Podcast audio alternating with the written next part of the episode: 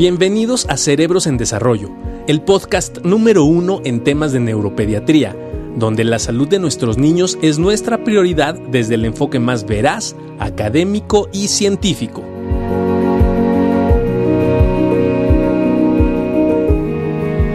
Muy buenos días tengan todos ustedes, gracias por estar en otra cápsula más del Departamento de Neurología y aquí está todo el grupo, toda la industria que nos apoya y nos ha dado mucho soporte entregándonos equipos de protección y todo lo demás, apoyando a la Asociación de Médicos.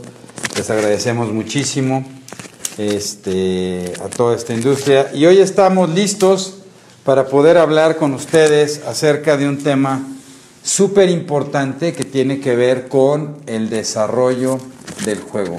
Algo que Juan Carlos no aprendió a hacer de niño, evidentemente, porque si ustedes se fijan, le está costando mucho trabajo. Desenredar el... Desenredar, este... ¿Cómo estás, Juan Carlos? ¿Qué dices? buenos días, ¿qué dices? Buenos días, buenos días hoy Vamos, hoy vamos hacia un... Vamos a movernos rápidamente, este, esperando que estén de lo mejor, eh, que se estén cuidando mucho en su casa. Y yo creo que esto, este tema lo quisimos tocar porque mm, hoy creo que eh, ante una situación más difícil, ¿no? Se movió un poco el, no sé si esté saliendo. Ahorita lo vemos. Para que vean que tenemos... ¡Ojo! Estaba el otro día viendo lo de el doctor Chung aquí manteniendo nuestra silla de sana distancia. Es, Eh, es el parámetro que exacto. tenemos. Pero sí es, sí es metro. Es un metro y tipo de juego, ¿no? Un primer juego es la imaginación, ¿no? ¿Te parece? Sí, Entonces, claro. bueno, ¿por qué? Eh, es muy interesante porque desde Piaget, ¿no? Cuando Piaget empieza a, generar toda su ideología con respecto a cómo se iban concretando las diferentes fases del desarrollo, este, basa mucho del proceso del desarrollo sobre las habilidades que va teniendo el niño para poder jugar. Y platicando el otro día también nosotros, ¿no?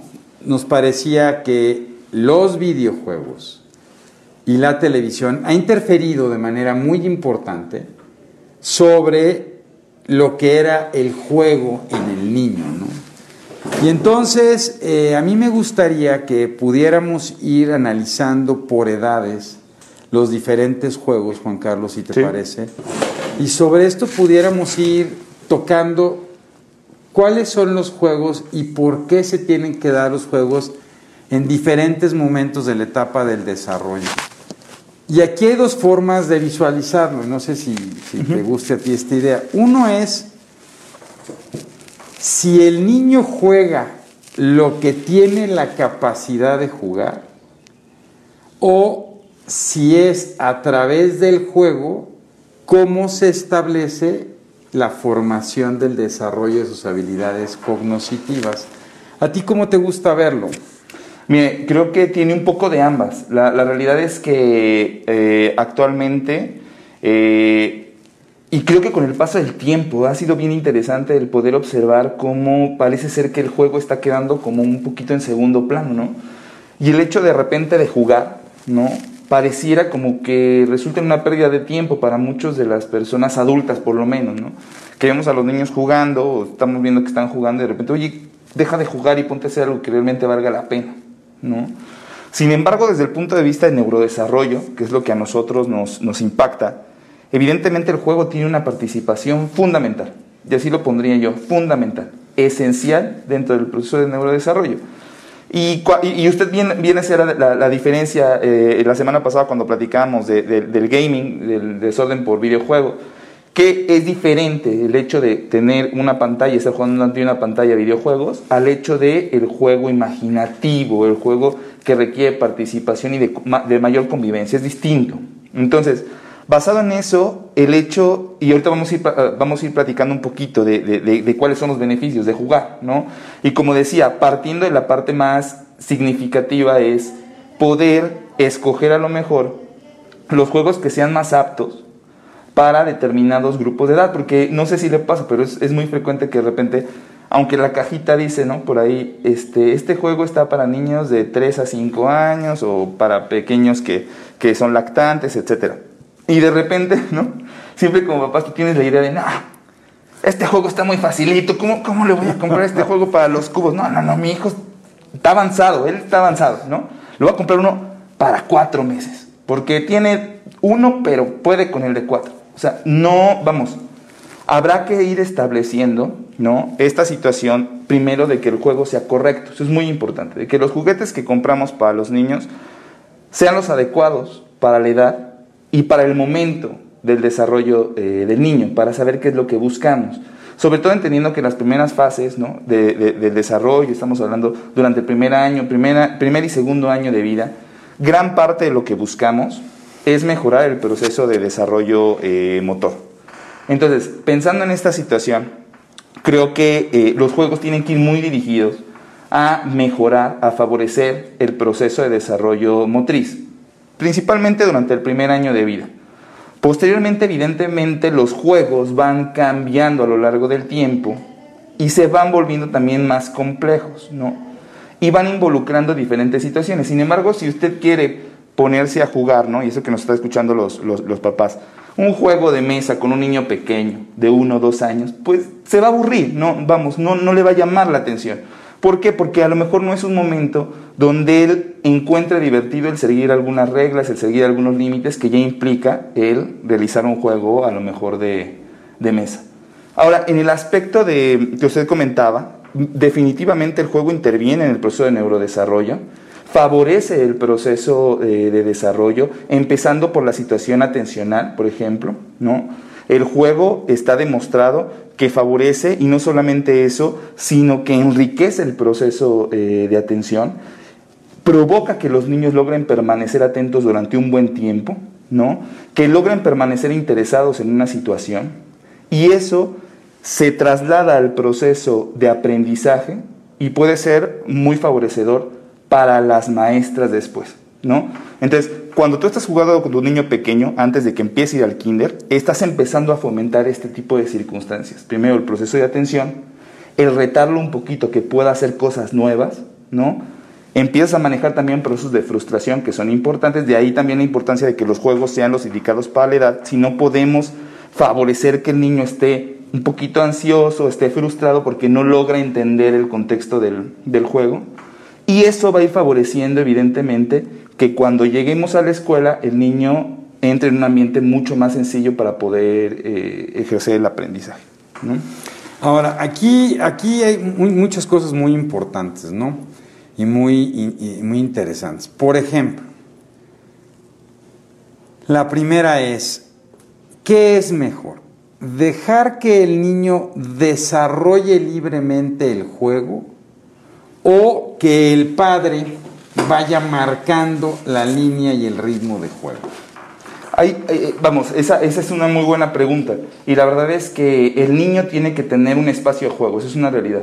Durante el día tenemos que permitirle echar a volar la, la imaginación sin límites. ¿Qué significa esto?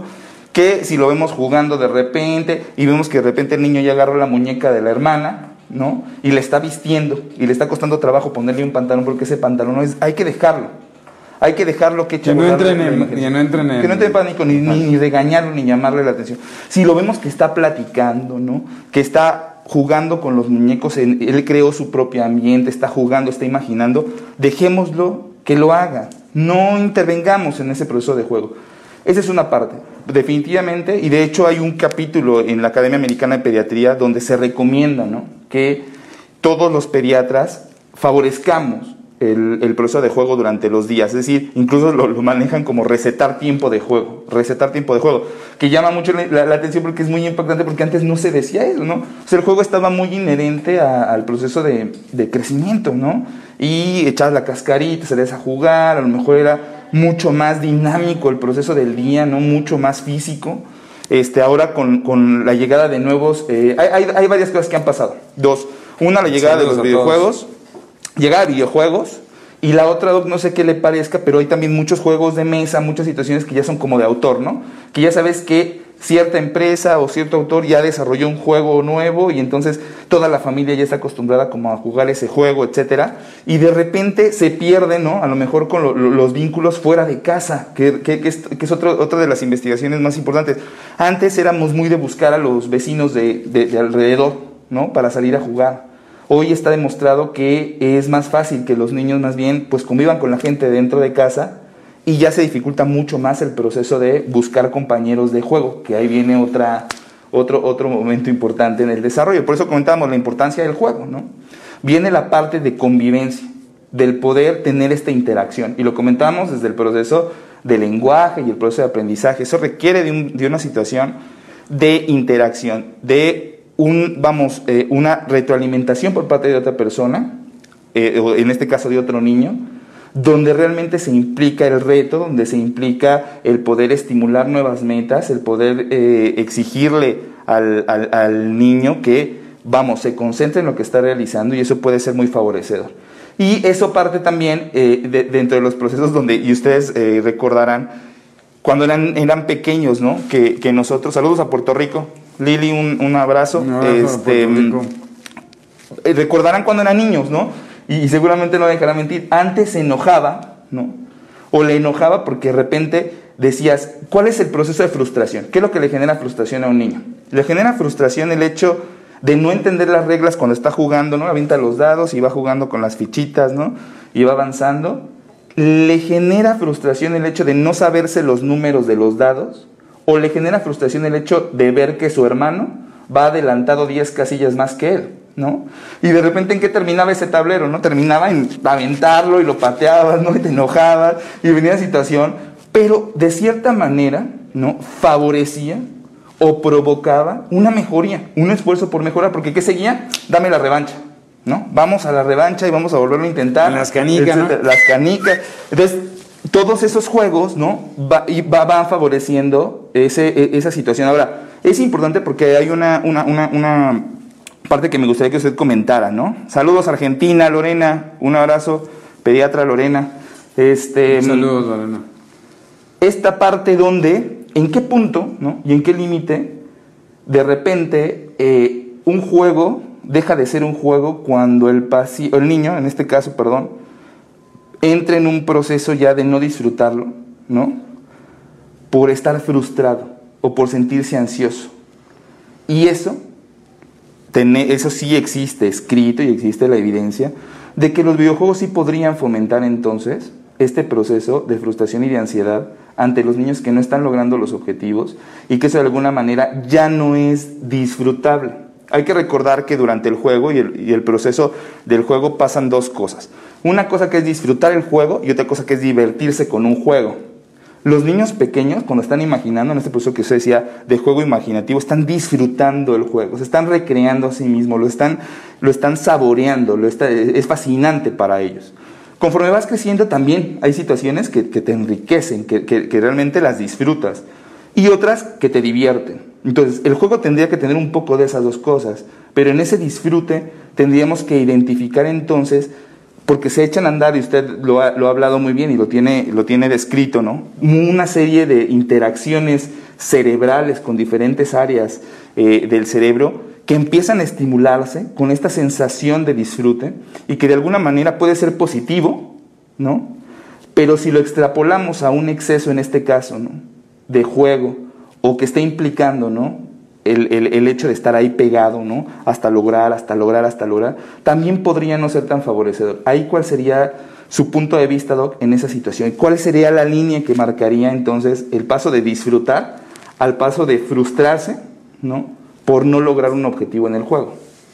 Es que yo creo que es, es el momento en el que se está desarrollando y son los padres los que de repente entran, digo, el juego también es un momento de educación y de crianza. Pero hay que ir sabiendo poner las metas, ¿no? Entonces, si tú quieres jugar y hay que entender las edades de los niños, por ejemplo, em, el otro día, ¿no? Con el dominó, ¿no? Darío agarró el dominó. Si yo quiero que él ponga los números, que ni se lo sabe, ¿no? Este, él empezó a hacer con el dominó casas. Y me dijo, estoy construyendo, papá. Y él empezó a construir sus casas. Y sus casas, ¿no? Pues, igual que yo, que no, el abuelo es ingeniero. Entonces, yo creo que hay que entender que el proceso hay que dar una gran amplitud y hay que dar una gran libertad los primeros dos años de vida o tres años de vida para permitir que el niño explore, ¿no? Y en ese sentido, cada niño tiene una característica específica y va a ir determinando y eligiendo el tipo de juego que le va gustando. Entramos los padres en un gran conflicto porque de repente los padres quisiéramos que jugaran a determinadas cosas, pero hay que dejarlos muy libres. Lo que sí vale mucho la pena es que ofrezcamos toda una serie de estímulos diferentes y le permitamos al niño que él pueda ir escogiendo y elaborando su propio juego. Ya habrá momento de poner reglas. Ahora, por ejemplo, es muy interesante, ¿no? Los niños menores de seis meses de edad, siempre se recomienda que los juegos sean de color amarillo o rojo. ¿Por qué la idea es que sean amarillo o rojo? Porque la onda de frecuencia que puede empezar a ver mi retina es de ese color. Entonces los estímulos que se van a dar primariamente pues son los que van a identificar más fácil, ¿no? A lo mejor a alguien le gusta más el negro, le gusta más otro color. Hay que adecuarse al momento del niño. ¿Qué otras cosas podemos favorecer, por ejemplo, en el lactante? El lactante está necesitando que a través de su juego pueda estimular la parte sensorial y la parte motriz. Entonces, a pero algo muy interesante es, yo no me puedo mover si yo no sé cómo estoy, no sé dónde estoy. Por eso el fenómeno de la sensorialidad, tanto de la parte externa, que es siento frío, siento calor, como del posicionamiento, que tiene que ver con la presión de la piel. Por eso es que se recomienda, ¿no? Dejar un niño después de los seis meses, de los seis meses y un año, solo, ¿no? En el piso, en una alfombra, y dejarlo que él se mueva, porque esto estimula los receptores. Y uno diría, está más padre poner el iPad y que vaya viendo los muñequitos. No, el niño tiene que estimular los receptores profundos de todo su cuerpo que le van a permitir que sus músculos sepan perfectamente dónde está. Y esto es un estímulo directo a la motricidad. Dos, ponerle, por ejemplo, un juguete un poco lejano cuando empiezan a querer gatear cerca de los nueve meses, ¿no? Y entonces el niño se va a frustrar, lo que tú dices, porque no puede, y luego uno lo empuja. No, hay que dejarlo y no hay que acercárselo. Hay que permitir que él haga este esfuerzo y este intento para poderlo establecer, ¿no?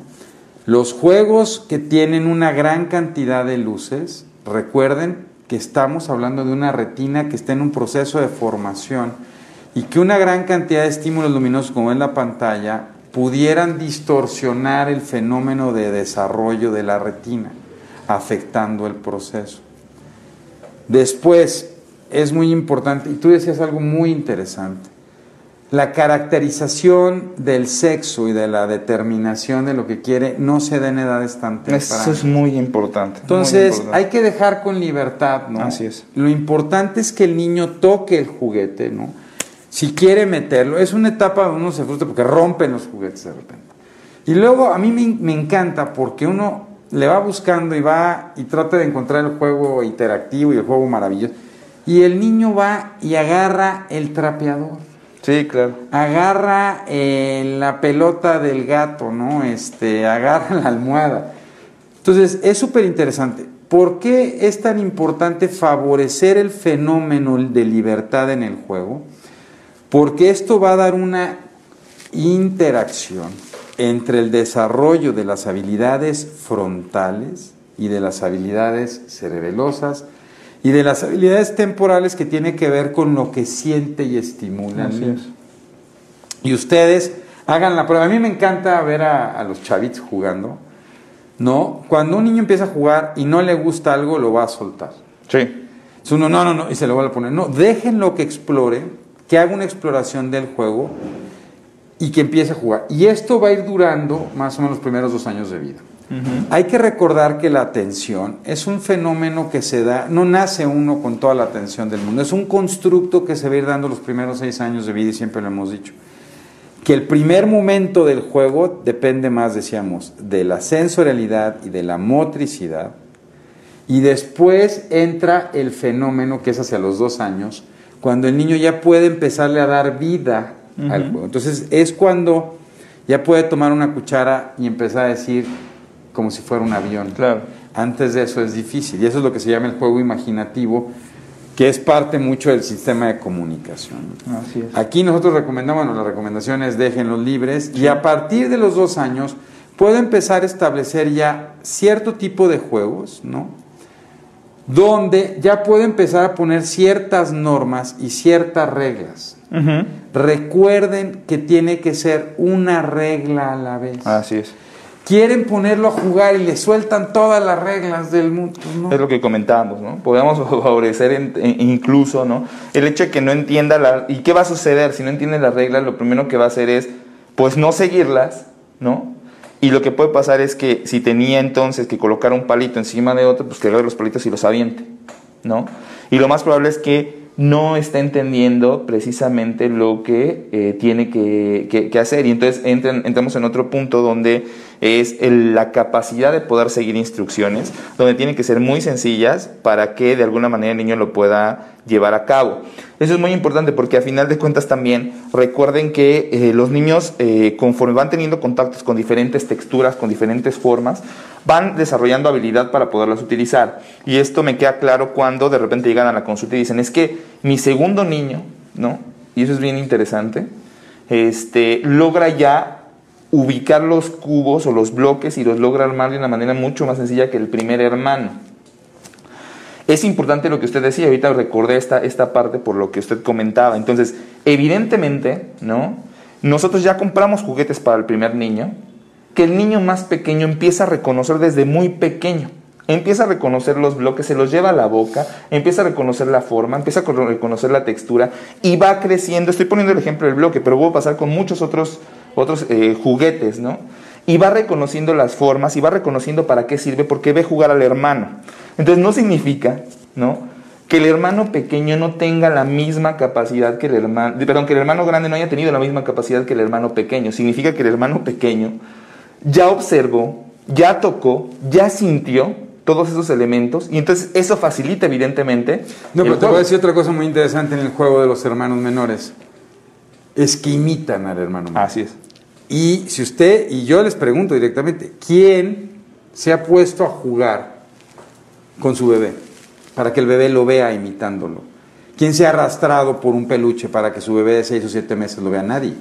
Entonces, por eso yo, afortunadamente no soy el hermano mayor, ¿no? Por eso los hermanos mayores son tan rígidos, porque en general la primera experiencia del juego es tienes que jugarlo así, ¿no? Y así se juega, y si lo avientas, por ejemplo, jugar ajedrez, ¿no está recomendado para niños menores de dos años? Claro que sí.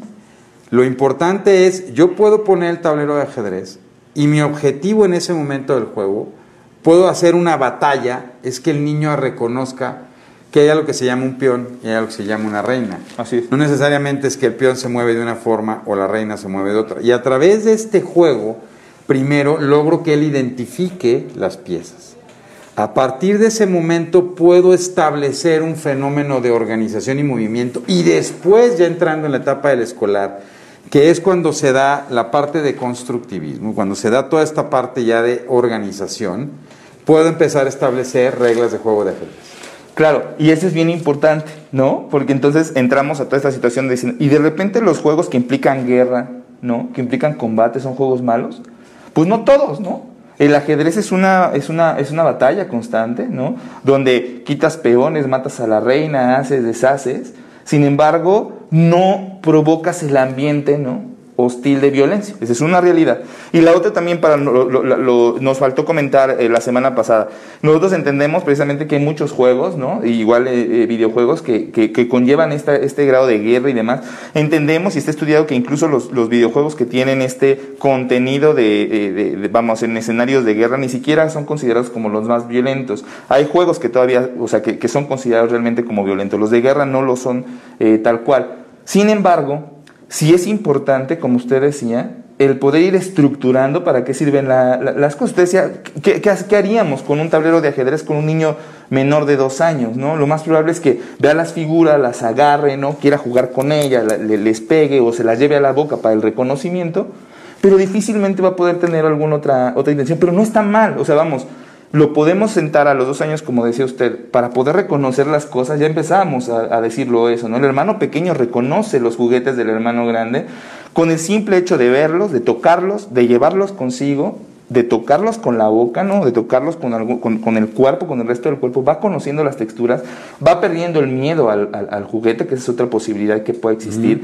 y va imitando. La imitación es parte fundamental de poder ir desarrollando posteriormente procesos un poquito más complejos de, juego y de desarrollo. Entonces, como usted decía, totalmente recomendado el poder dar un espacio, principalmente el floor time o el tiempo en piso, ¿no? por ejemplo, niños más pequeños, donde esté bien protegido, que no pueda rodar por una escalera y demás. Y nosotros, por supuesto que está recomendado, una vez que empieza con los desplazamientos, a dar un paso atrás ¿no? Y dejarlo que se desplace. Eso es bien importante lo que usted decía. Empezamos a fomentar situaciones un poquito de independencia, a retarlo un poco más, ¿no? Y también al dejarnos de ver, ¿no? Fomentamos que se esfuerce un poco más y dejamos de facilitarle tanto el acercamiento, por ejemplo, a los objetos. Todo lo que usted decía es muy interesante. Y la otra eh, cosa fundamental, comenta perfectamente bien, no está recomendado el poder utilizar estos dispositivos electrónicos en niños tan pequeños. Y eso lo hemos comentado muchas veces en otras, este, en otras eh, eh, cápsulas que hemos dado, ¿no? la situación de evitar el contacto está recomendado por la Academia Americana de Pediatría de, eh, con estímulos luminosos que, que, provengan de un dispositivo electrónico, por lo menos hasta después de los tres años de edad. Idealmente, eso es lo que, lo que recomendaríamos, porque ya lo explicaba el doctor, perfectamente bien explicado la situación de madurez de los, de los órganos oculares, de la retina, ¿no? Pero no solamente eso, sino la situación del desarrollo. Intentas buscar que durante esos primeros tres años donde el niño en teoría no tuvo ningún contacto con dispositivos electrónicos, tú ya interactuaste con él, tuviste el suficiente tiempo para jugar con él y para irle enseñando diferentes situaciones que ahora sí lo pueden poner ante un dispositivo electrónico. Y no esperar, lo que siempre hemos comentado, a que llegue el dispositivo electrónico a querer suplir lo que no hiciste durante esos tres años. Entonces, esto es importante para todas las mamis que tienen de repente lo digo, ¿a partir de cuándo le puedo dar el iPad? Bueno, la verdad es que no es una urgencia, ¿no? Pero también sabemos y entendemos que estos procesos, ¿no? De desarrollo ahora están incluidas, está incluida la tecnología. ¿Por qué? Pues porque los niños nos ven en el celular, nos ven en el celular todo el tiempo, así como decíamos, el niño pequeño imita al hermano mayor.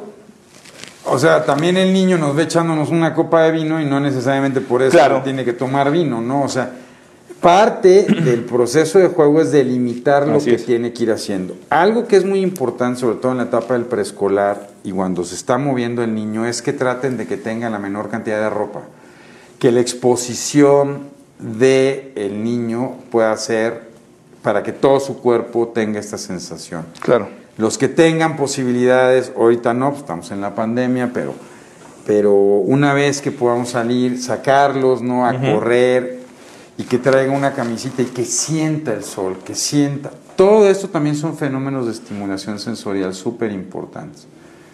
También se puede jugar durante la etapa antes de dormir. Todo el fenómeno onírico, ya hablaremos con Rafa, de los expertos, no, el fenómeno onírico del sueño, que es muy importante también dentro de las fases del desarrollo, tiene que ver, por ejemplo, con, y lo decíamos, ¿no? Empezar a contar cuentos y dejar que el niño cuente sus cuentos. Esto es fundamental. Eh, hay muchas tablas que determinan ¿no? lo que deben ir haciendo un niño a cada edad. No se angustien, por favor. ¿no? Mi hijo tiene tres años un día y no hace los cubos. Recuerden que el proceso del desarrollo es un proceso que se da en etapas. Habrá niños que lo hagan antes, habrá niños que lo hagan después. Lo importante es que yo vea que va adquiriendo este fenómeno de habilidades. Interesante, dejen también que durante el juego los niños puedan determinar o establecer la emocionalidad que se da. Las niñas desde fases muy tempranas, año y medio, empiezan a jugar a la mamá. Los niños probablemente no tanto. Y esta determinación de sexos, ¿no? Donde el niño empieza a ser mucho más motriz y quiere jugar más a, vamos a pelear. Luchas, luchas las luchas, ¿no? Las luchas va favoreciendo cómo va determinando cada quien el carácter y la determinación. Nosotros sí recomendamos que muchos de los juegos motrices ¿no? de competitividad se empiecen a partir de los dos años, ¿no? Que es cuando incluso en artes marciales ya se recomienda poder empezar. Cada, vez hay una tendencia para hacerlo antes, ¿no? Pero la realidad es que pues, necesitas un poquito de coordinación motriz, aunque que no se te esté cayendo a cada rato, que puedes estar corriendo. Igual que, igual que, igual que, o sea, puedes empezar a jugar con, con la pelota, el bat, ¿no? Este, pegarle al fútbol, ¿no? Yo sé que hay videos de chavitos de dos años que están así ya tranquilos. No determina eso la capacidad intelectual y el éxito de tu hijo a largo plazo. Lo que sí determina el éxito de tu hijo es qué tanto va a tener esta capacidad de poderse expresar.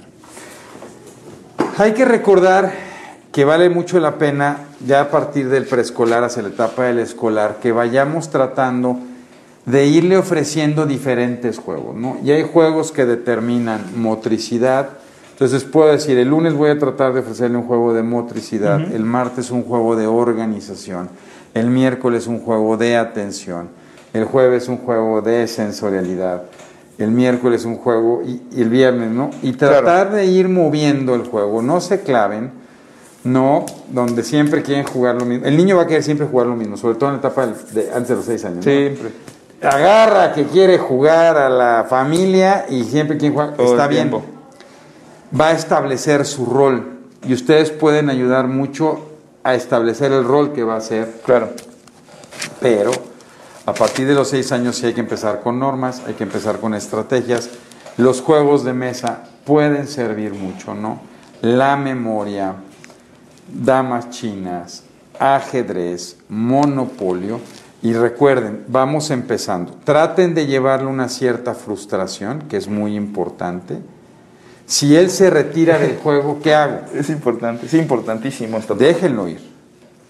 Déjenlo ganar de repente, pero también tiene que saber perder. Y ese proceso de frustración le va a ir ayudando para que él vaya obteniendo habilidades y herramientas para enfrentarse a ese tipo. Tú decías una cosa fundamental, importantísima. A nosotros nos tocó vivir otra etapa de la vida donde en el juego vespertino con nuestros vecinos y nuestros cuates nos enfrentábamos en el juego a otras visiones del juego, ¿no? Porque todos queríamos jugar a los piratas, pero de repente tú decías, yo quiero jugar al pirata Barba Roja, y yo decía, no, yo quiero ser Barba Roja, ¿no? ¿Y quién determina quién es Barba Roja? Hay un consenso no, bueno, y luego pues acababas viendo quién era, ¿no? Y si no acabas en, los guamazos. O sea, resolvías y entonces el niño empezaba a tener esta capacidad de resolución de problemas a través del juego. Sí. Que hoy eso se ha limitado muchísimo. porque desafortunadamente el juego se ha vuelto un juego mucho más de establecimiento de ir a jugar fútbol o ir al arte marcial donde hay muchas reglas y no se puede establecer este proceso. Y, quiero comentar algo con usted y que seguramente la gente que nos está escuchando lo ha visto, ¿no? Que de repente esta parte del juego libre, ¿no? se ha confundido, ¿no? Con la situación, porque incluso pasa, y pasa en las escuelas, no vayamos tan lejos, ¿eh? Pasa en las escuelas donde hay un salón para música, hay un salón para, este, para obviamente para tomar clases, hay un, este, un salón de cómputo y el patio. Pero el patio es algo que ya inherente está el patio ahí y le ponen dos o tres juegos y la hora del recreo resulta en la hora, ¿no? Donde salgan, corran, desfóguense para que regresen y estén más tranquilos, ¿no? Entonces de repente se ha confundido esta situación de dejarlos jugar con el déjenlos desfogarse, que saquen todo lo que tienen adentro y demás para que estén mucho más tranquilos. No, vamos, el juego tiene, regresamos a lo mismo, el juego tiene que estar implícito en la situación del desarrollo normal cotidiano de todo niño, eh, que le permita la recreación, ya lo comentamos, el disfrutar, el gozar, el reírse, el caerse, el enfrentarse a nuevos retos, que por lo regular los retos más importantes los pone alguien de su edad o de su grupo. Y ponían un poquito, estaba escuchando el otro día una conversación respecto a estos procesos de lectura, por ejemplo. Si usted recuerda antes, cuando teníamos los clubes de lectura, los libros no se dividían casi siempre por grupos, ¿no? De, este es de, de primera y de segundo de primaria, de tercero y de cuarto. No, la realidad es que los libros eran como, agarra tu libro de lectura y toda la primaria podía agarrar los libros que quisiera. Y de repente, si ya sabías leer, podrías tener comunicación, ¿no? Si estabas en tercero de primaria, con un niño de quinto, de sexto de primaria, porque leyeron el mismo libro. Y no es nada raro que de repente, no, estos libros tienen, solamente son para primero y segundo de primaria, tercero y, o sea, van dividiendo y de repente se restaba ese proceso de poder interactuar con otros, o se resta ese proceso de poder interactuar con niños más grandes. No está mal el poderlo hacer, usted decía, y es claro, y es algo que todos vivimos. Los niños más grandes, ¿no? resultan en un proceso a seguir, en un ejemplo. Queremos crecer, cuando somos niños queremos ser más grandes, queremos hacer cosas de niños grandes, subirnos a los juegos que, que, se suben ellos, jugar a lo que ellos juegan, porque de repente no, tú no puedes entrar al patio grande porque el patio grande es para los niños grandes. Entonces, eso dices, bueno, es que yo quiero llegar a hacer eso. Entonces, de repente es evidente que los niños con mayor edad se vuelven el ejemplo a seguir de los niños más pequeños. Ya comentamos esta parte. Entonces, es importante que fomentemos que los niños también grandes, estamos hablando de niños, vamos, más en etapa escolar, incluso en la secundaria y demás, vengan en este proceso de estar realizando actividades que, realmente resulten divertidas, que no solamente sea la parte de quedarse en casa a jugar. Eso es, eso, es importante, porque de repente también viene la situación de, oye, vamos al parque, vamos a jugar, y de repente, no, yo no quiero, yo prefiero quedarme en la casa y prefiero quedarme aquí. Estoy bien aquí. Entonces, de repente viene este, este, esta parte que quería preguntar respecto a, hay que conocer al niño. Cada niño es diferente. Entonces, habrá que ver lo que le gusta, lo que no le gusta, pero no está mal entonces invitarlo a jugar y ponerle nuevos retos. Y yo acuerdo mucho de Rafa, por ejemplo, Rafa tiene seis años, y de repente se me ocurrió vamos a comprar un serpientes y escaleras. ¿No? Pues ese serpiente escalera fantástico cuando ya era más pequeño. Y no quiere decir que no haya tenido contacto con el pues me tocó el Nintendo y me tocó todo, todo este tipo de, de, de, de, las consolas que estaban saliendo y demás. Y, tuve como que esa transición. Pero todavía me tocó jugar esos juegos. Entonces yo llego con mis serpientes y escaleras, órale, vamos a jugar y tal. Bueno, comentaba la parte de la frustración, ¿no? Y de repente me tocó una escalera, ¿no? Sube la escalera y se dio cuenta que lo adelanté como por tres líneas y de repente, no, ¿qué te pasa? Yo quiero una escalera, yo quiero... Ok, entonces es momento de decir, a ver, vamos a entender, tú me puedes, me puedes rebasar en cualquier momento. Si tu dado ¿no? te lleva a llegar a una escalera, entonces me vas a pasar en cualquier instante. El juego no está perdido, tranquilo. Y también se vale, papás, no está mal. O sea, ya entendí las reglas del juego, demos chance, ¿no? O sea, está bien, no, está, no tiene que perder todo el tiempo demos chance de ganar. No, fíjate, ahí, ahí dices algo maravilloso, ¿no? Que es la variabilidad del juego. El juego tiene algo que es maravilloso, que es la variabilidad que te va dando. El juego nunca es el mismo. Cada juego es diferente a pesar de tener la misma temática. Y eso es lo que le enseña al niño la variabilidad. Ojo, muchos de los niños pequeños les gusta mucho establecer en el juego sonidos y entonces no está mal que ustedes también generen sonidos porque parte de la ritmicidad y del proceso organizativo tiene que ver con la música. Todo esto, fíjense qué interesante, porque el juego estimula la liberación endorfínica y la liberación del eje neuroendocrino que establece liberación de esteroides, crecimiento, desarrollo, felicidad también favorece las endorfinas un mayor crecimiento de todo el proceso sináptico y se ha observado que niños que juegan durante más tiempo, ¿no? Son niños que son más felices, más adaptables y tienen mayores capacidades de elegir entre diferentes situaciones para lograr resolver problemas. Claro. Entonces, es muy importante. Ah, digo, se nos está yendo el tiempo rapidísimo. En adolescentes, el adolescente, por naturaleza, ya le empiezan a gustar los deportes físicos. Entonces, traten de invitarlo, ¿no? Por un lado, ¿no? A tener este juego de ir a jugar tenis, fútbol, básquet. No lo puedo hacer, puedo empezar a jugar en casa, ¿no? Sí. Y traten de ofrecer, a veces él dice, no, yo quiero, yo no quiero jugar eso, a mí me choca jugar monopolio, a ti te encanta jugar monopolio. Ok, ¿Qué te parece si exploramos otros juegos? Y pueden poner incluso un poco de ciertos retos ¿no? en el adolescente. Decir, bueno, vamos a jugar esto y el que gane decide el próximo juego. ¿no? Claro, claro. Y no bajar las, no, bajar las manos, ¿no? Que de repente como papá, es que ya no sé, o sea, no encuentro qué juego puede ser, no encuentro dónde... comulguemos todos, donde nos divirtamos todos, donde no bajes las manos, intenta, intenta, un nuevo juego, La creatividad. Traje un nuevo juego de mesa a casa, acá hay otro juego, este, mira, este se juega así, este, y en algún punto van a empalmar, ¿no? Por lo menos la mayor parte de la familia. Y entonces la mayor parte de la familia va a jalar a aquel miembro, ¿no? Que de repente le cueste trabajo un poquito el poderse adaptar al juego. Y entonces es importante seguir intentando, seguir intentando, y este vínculo familiar a través del juego es algo que no se puede eh, perder, como comentábamos. Entonces es muy importante. Para no quitar mucho tiempo en esta, en esta parte, vamos a intentar eh, reproducir un cuadro. Este, vamos a, sacar el cuadro de la información de lo que vamos teniendo respecto a los juegos más recomendados eh, por grupos de, de edad. Este, para que ustedes lo puedan ir viendo www.cerebrosendesarrollo.com para que ustedes puedan ir viendo y no se me angustien con, es que qué juego puedo tener, mi niño tiene tres años, ¿qué, qué juego puede jugar? Mi niño tiene seis, ¿qué, puedo, eh, qué juego puede ahí, jugar? Ahí tenemos una serie de, de, de, juegos por, por grupos de edades. ¿Sí? No, incluso lo pusimos también en la página de Facebook, lo pueden buscar. Hay juegos específicos por grupos de edades. Pero creo que lo más importante es ser muy creativo, imaginativo, conocer a tu hijo, ver qué te está pidiendo en el juego déjalo jugar a, a, todas horas, ve marcando ciertos ritmos, pero dale la oportunidad de la creatividad. Creo que eso es lo que más se ha perdido en el juego cotidiano. Vamos a, Vamos a contestar algunas preguntas. Algunas preguntas para poder despedir. Antes de eso, agradecemos a todas las personas que han Nos hecho. Han mandado saludos. Han, eh, han, mandado saludos, han hecho donaciones a través de la, de la Asociación Muchas de Médicos. Gracias. Muchas gracias. Muchas gracias este, por todas sus donaciones, por apoyarnos. La verdad es que estamos viviendo un momento difícil pero gracias a ustedes estamos este, protegidos, gracias a ustedes estamos cubiertos. Muchas gracias. ¿no? Gracias a todos ustedes. A ver, nos dice, eh, ay, está difícil.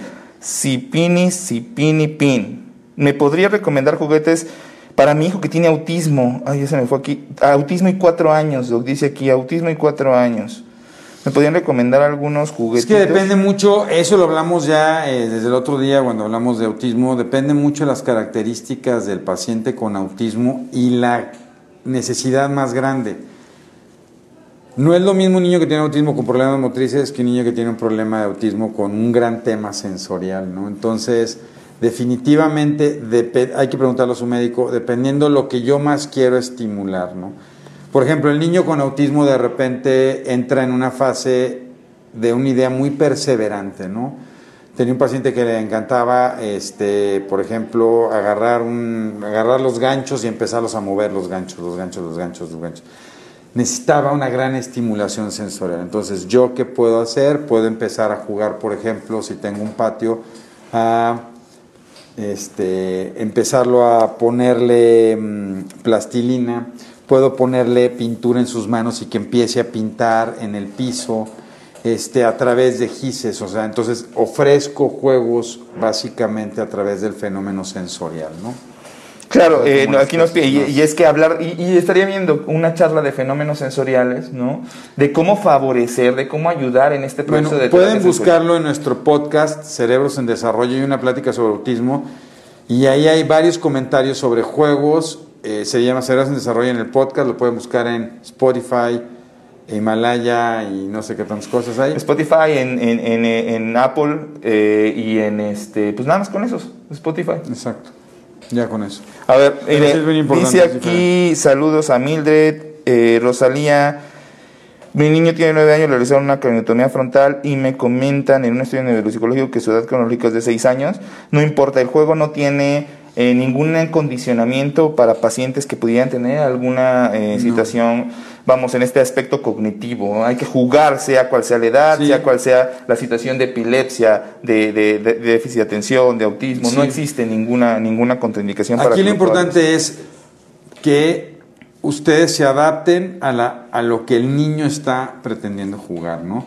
A veces se angustian, y eso pasa mucho en pacientes con TDA y con, que son niños que tienen una cierta inmadurez y se angustian porque dicen, híjole, doctor, o sea, los chavos ya están en otro rollo y mi hijo sigue sacando sus... Tranquilos con eso Tranquilos. también, tranquilos. Denle oportunidad. El fenómeno de madurez y el desarrollo del juego también tiene que ver con la parte donde me siento muy seguro. Normalmente los niños, sobre todo acercándose a la etapa de la pubertad, van a jugar juegos que los hagan sentir seguros y no exponerse.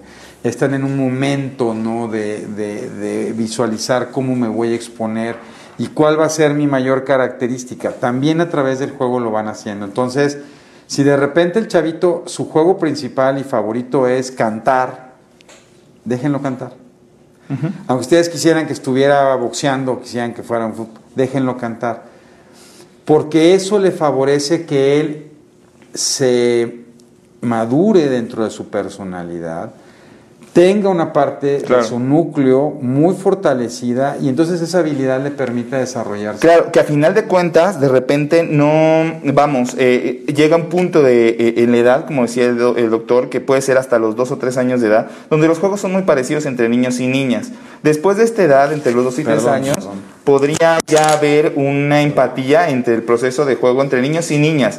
las niñas, como comentaba el doctor, tienden a jugar un poco más con los procesos estructurales a veces es incluso un poquito más sencillo que las niñas eh, puedan llevar a cabo procesos como armar rompecabezas, estar jugando con el memorama, también que les guste un poquito más los libros. Eso tiene que ver mucho con esta diferencia que podría existir entre sexos. Sin embargo, no la hay. Al final de cuentas, un niño y una niña pueden continuar en el proceso de juego de una manera muy, muy, muy parejita, ¿no? ¿no? No vamos a prohibirle a una niña que patee una pelota, lo puede hacer, como también puede seguir jugando como, con, con las muñecas. Comentábamos el ejemplo también de los niños en el aspecto de, eh, bueno, puede jugar con una muñeca y vestirla también, por supuesto que la puede vestir. Estamos, no estamos, vaya, ante un proceso donde esté definiendo nada, estamos hablando de un proceso de juego. Y si le gusta jugar a la, a la comidita, a, la, a la cocina, este, está perfecto que ustedes le ordenen qué es lo que va a cocinar, qué es lo que tiene que cocinar de qué color es, cuántas cosas tiene que traer, jugar a la tiendita, eso es muy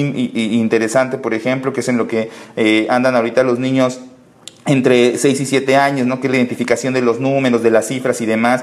Bueno, pues ponen su negocio de tiendita, le ponen precio, compran billetitos falsos. Vamos, habrá que ir entendiendo cada, cada, cada edad y para cada edad irnos adaptando para el proceso de, de juego. Eh, vamos a seguir con algunas eh, preguntas para poder terminar. Eh, Víctor Manuel, vínculos afectivos. Efectivamente, el juego estimula vínculos afectivos y hablamos de todo esto, no solamente los vínculos afectivos, hablamos también de la parte de mejora el proceso de frustración, nos ayuda a entender cómo manejar la frustración, nos ayuda también a entender un poquito más cómo manejar el proceso de atención. Recuerden que sin entusiasmo, sin felicidad, sin ideas nuevas, difícilmente los niños logran eh, consolidar el proceso de aprendizaje.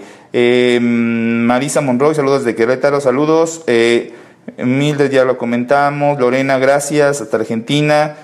Este, Benítez, para el doctor Barragán, un saludo. Este, mm, ya platicamos, ok, eh, estructuraremos esto, esta parte de fenómenos sensoriales. Aquí nos comentan un niño, ah, mira, Carla nos decía, muy interesante, pero Juego de hombre, no.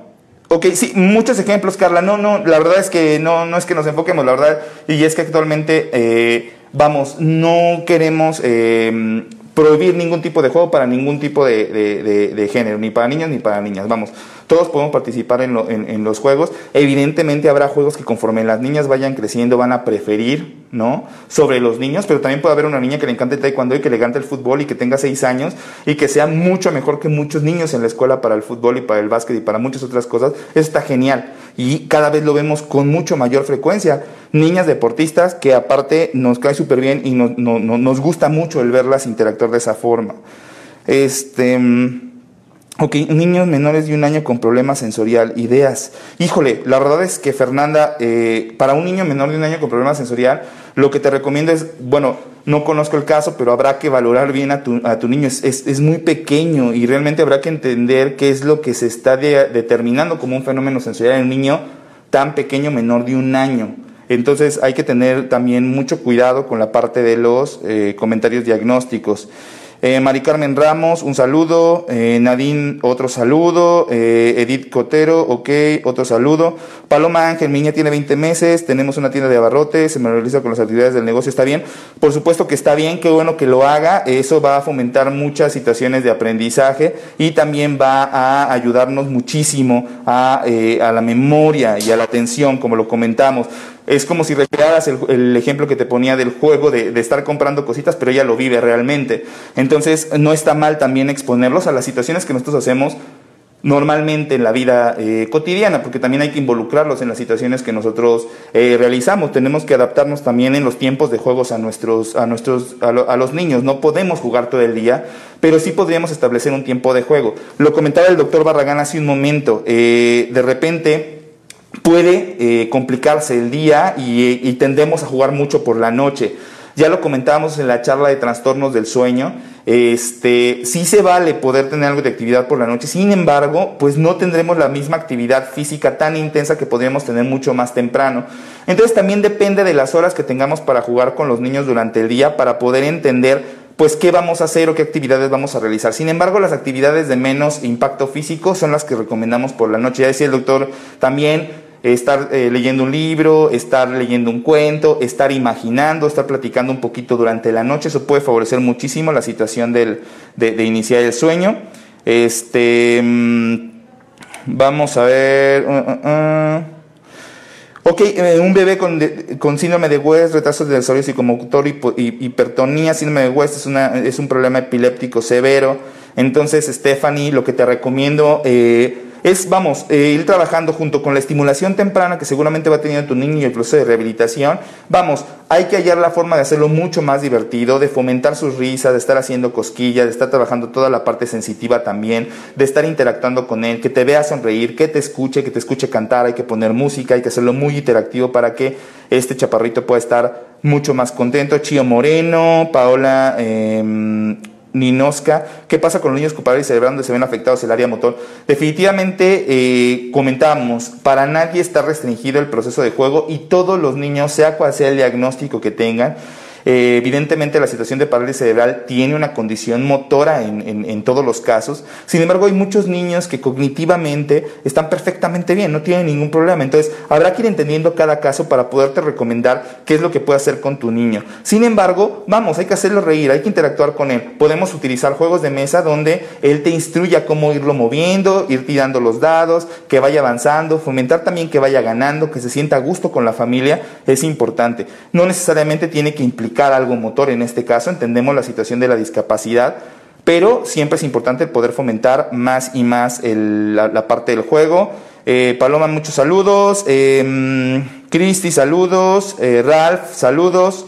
Lucy, eh, una charla de pequeños con atrofia muscular espinal. Claro que la, la podremos tener, Lucy, y aparte es una no solo con la atrofia muscular espinal, sino pacientes con muchos padecimientos que implican situaciones musculares y de conducción eh, nerviosa, por supuesto que la podemos tener.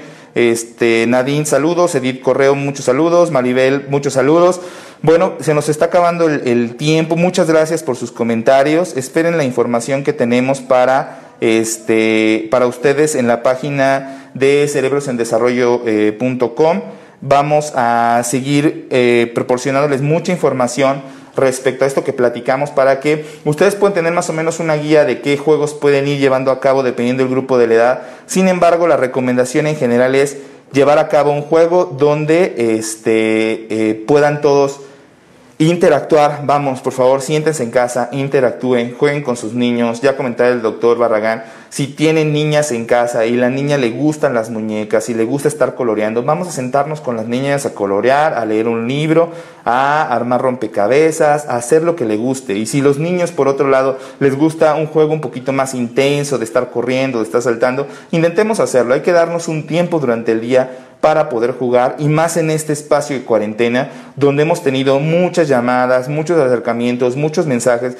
donde los niños realmente se sienten muy ansiosos en casa hay que intentar identificar un poquito qué podemos hacer, poner diferentes retos, armar nuestra propia, nuestra propia área de juegos, aunque tengamos una casa muy pequeña, poner las sillas para que los niños puedan pasar por debajo de un túnel, para que puedan subir, para que puedan saltar. A veces no se necesita tampoco un espacio tan grande, pero es importante que eh, fomentemos el, proceso tanto de interacción en la parte lúdica como en la parte de los juegos. Gabriela, gracias a ti por vernos. Gonter, Paloma, muchas gracias. Nos vamos a despedir ya eh, por el tiempo. Ya son tres para las diez y agradecemos mucho Lucy, Aide, Blanca, Naye muchos mensajes. Muchas gracias por compartir nuestra información, por seguirnos en las redes. Les recuerdo la página que me están solicitando es www.cerebrosendesarrollo.com. Gracias Lili, gracias Lorena. Este, deportes recomendados. Híjole, miopatía mitocondrial, Lorena, bien importante, aparte un tema que me encanta y que he tenido oportunidad de escribir algunos artículos. Mira, este, me gusta mucho, depende mucho de la suplementación que estés eh, manejando con los niños, depende mucho del tipo de, de, mitocondropatía que tiene, de, para ver qué tanto desgaste energético está teniendo el paciente, qué tanto consumo energético está teniendo. Sin embargo, tengo pacientes que les va bastante bien con ejercicios como natación principalmente, que con una buena suplementación de diferentes elementos le cae bastante, bastante bien y pueden hacer muchas actividades, pero depende mucho del caso. También el nivel de acidosis y del lactato tan alto que pudiera tener. Ojo con eso, pero gracias por los comentarios. El doctor Barragán evidentemente tuvo que, retirarse para eh, continuar con los procesos asistenciales que estamos realizando todos los días. Agradecemos su atención, cuídense eh, mucho, eh, un abrazo, sigan protegiéndose, todas las medidas de higiene, usen cubrebocas para salir lávense las manos lo más que puedan, utilicen alcohol gel, protejamos a nuestros adultos mayores y a todos nuestros pacientes que pudieran tener alguna enfermedad crónica. Protéjense y cuídense. Un abrazo, nos vemos pronto y estén al pendiente de cualquier información en nuestras redes. Saludos.